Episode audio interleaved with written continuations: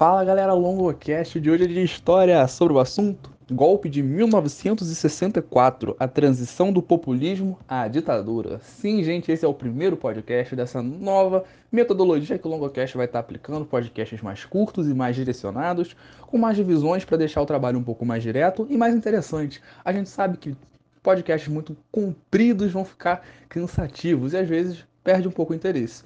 Então, para evitar essas situações, a partir desse podcast vamos nos atentar a podcasts cada vez mais curtos e objetivos. É claro, com o máximo cuidado possível para não perder nem um pouco a qualidade dos conteúdos. O nosso propósito é ajudar. Agora, para a gente entender o porquê dessa data, né, o golpe de 1964, ter um podcast só para si, nós temos que entender o que estava acontecendo e qual a importância desse processo. E atenção, digo processo porque por mais que nós tenhamos a imagem de um golpe de Estado que se deu de uma hora para outra, na realidade era um golpe anunciado. A gente já sabia que esse golpe iria acontecer de muito tempo. A gente já estava vendo. É só olhar para nossa história que isso estava na cara desde 1954. Na realidade, o golpe que se concretizou no dia 31 de março de 1964 e que se concretizou, né, assim, 1 de abril na realidade, tem essa questão da data, né, aconteceu entre um dia e outro, a gente vai observar que o que, que ele é? Ele é resultado de todo um processo de busca pelo poder, digamos assim, de grupos e setores da sociedade brasileira que estavam se sentindo insatisfeitos com, insatisfeitos com certas políticas que estavam sendo adotadas até então. Bom, o que, que a gente tem que entender para poder compreender esse golpe e a sua importância no nosso cenário enquanto história do Brasil? João Goulart era o presidente até então, tinha acabado de conseguir assumir de fato o poder. Antes ele estava submetido a um regime parlamentarista, no qual o Congresso tentava mitigar a sua importância e influência política. Queriam evitar que o João Goulart tivesse governabilidade, então institui-se um parlamentarismo. Afinal, ele era vice do Jânio, que renunciou. Quando ele estava na China, que o Jânio renuncia. Quando ele volta para o Brasil, tentaram até derrubar o avião dele, olha que loucura. Ninguém esperava.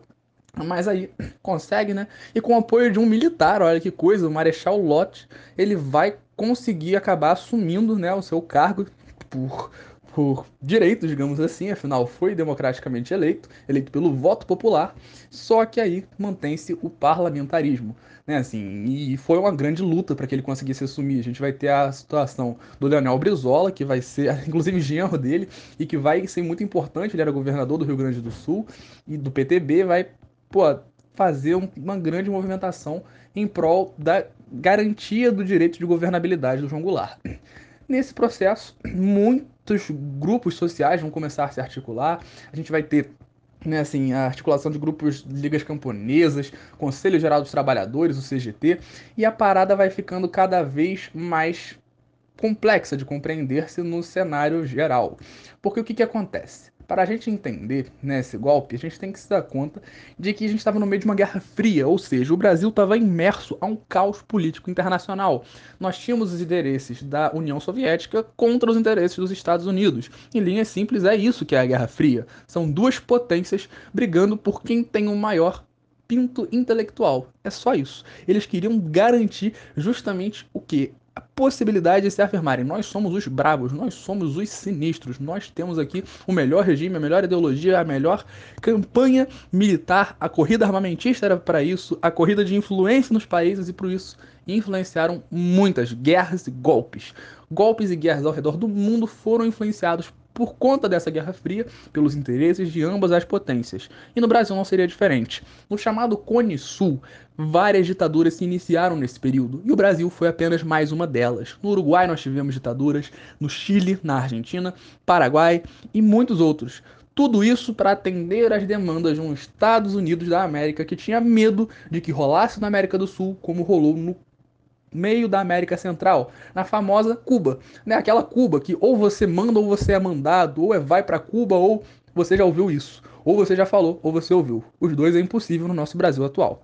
Bom, o que acontece é que nesse processo de revolução cubana, de um monte de coisa, a gente não vai ter uma possibilidade de manifestação de interesses é, tipicamente nacionais você vai ter grupos empresariais, grupos hegemonicamente falando, né, assim, quer dizer, que vão economicamente falando ter uma hegemonia em meio à sociedade, e a partir disso eles vão impor, digamos assim, assim manifestações ideologias de fato para a população em geral. A gente vai ter a famosa marcha da família com Deus pela liberdade. E essa marcha vai ser assim categórica na sua afirmação.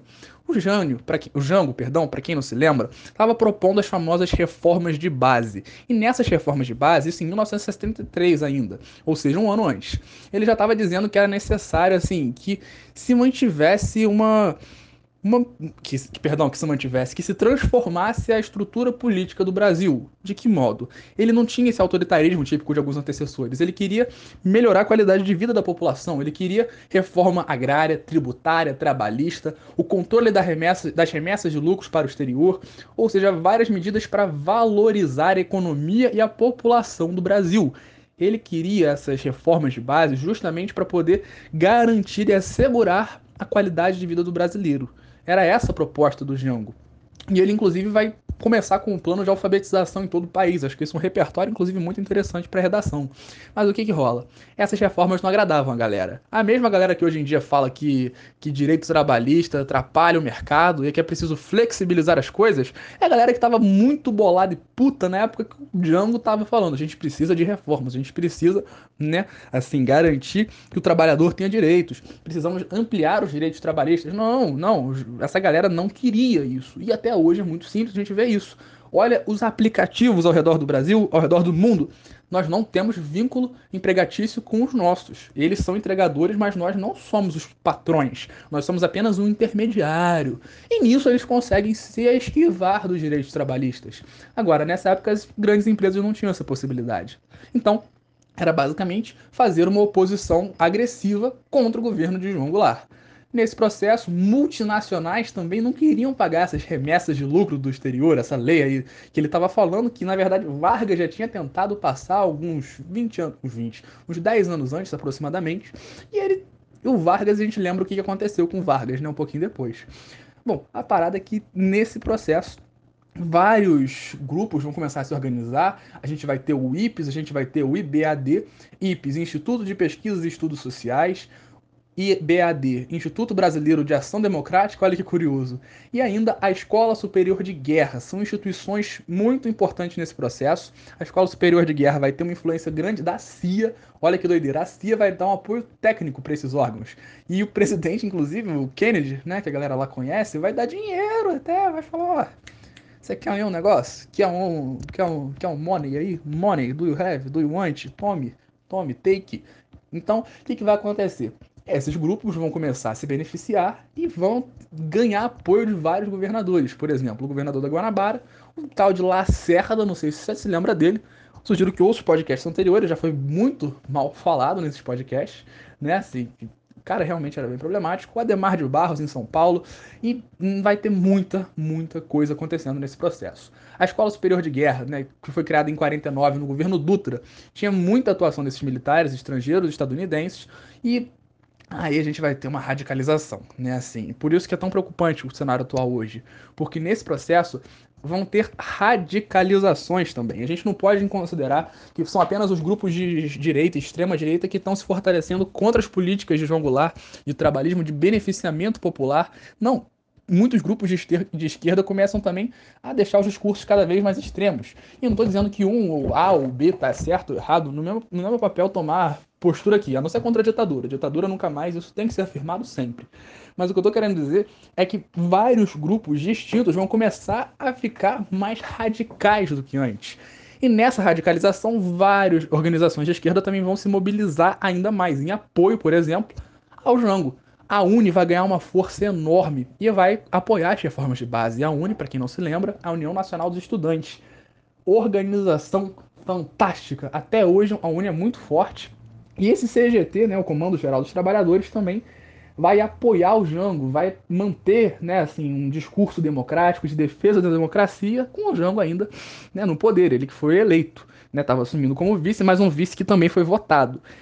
Então, galera, o que que rola é que vai ter muita, muita radicalização, processos assim sinistros.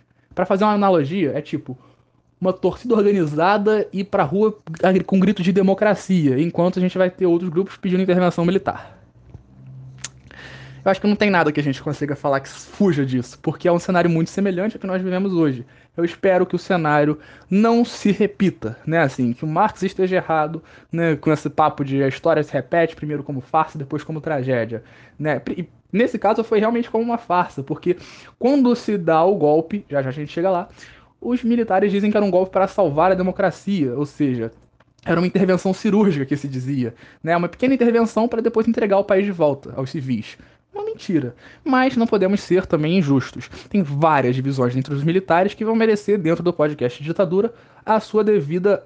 É, sua devida observação e análise. Temos os linha dura, temos os moderados e nós temos inclusive os opositores ao golpe. Esse Marechal Lott, por exemplo, foi um grande opositor ao golpe, um grande democrata, defensor da democracia na República Brasileira. Só que isso daí vai dar muita confusão, porque não vão ter força, infelizmente nesse processo, eh, os grupos de direita vão se radicalizar cada vez mais, o próprio Lacerda vai fazer uma grande voz de oposição ao Jango, e muitos jornais vão apoiar abertamente o golpe nos seus editoriais.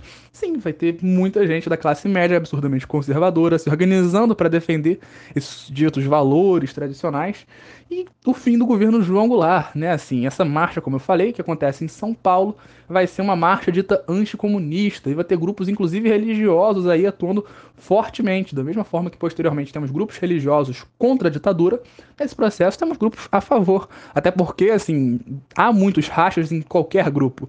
Então, acontece o golpe. O Jango, que vai querer levar as reformas de base a referendo popular, e ele provavelmente iria conseguir. Todos os indícios apontavam que as reformas passariam pelo referendo popular. E, poxa, pelo amor de Deus, o povo queria mais direitos, queria mais liberdade, queria melhores condições de vida.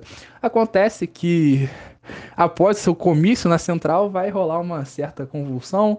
A galera dos militares, na central do Brasil, os militares vão dizer que não queriam essa reforma e vai ter todo um apoio por parte esmagadora, digamos assim, da, da grande burguesia brasileira, grandes empresários e principalmente multinacionais.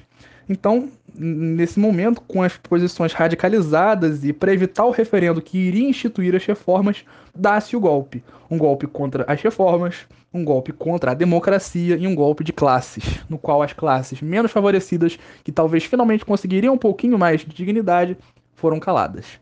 No próximo podcast sobre ditadura no Brasil, nós vamos entender um pouco o que aconteceu após esse golpe e os, os, suas merecidas os merecidos momentos, né? Assim, cada parte da ditadura, e isso é assunto para outro podcast. Muito obrigado e até a próxima. Valeu!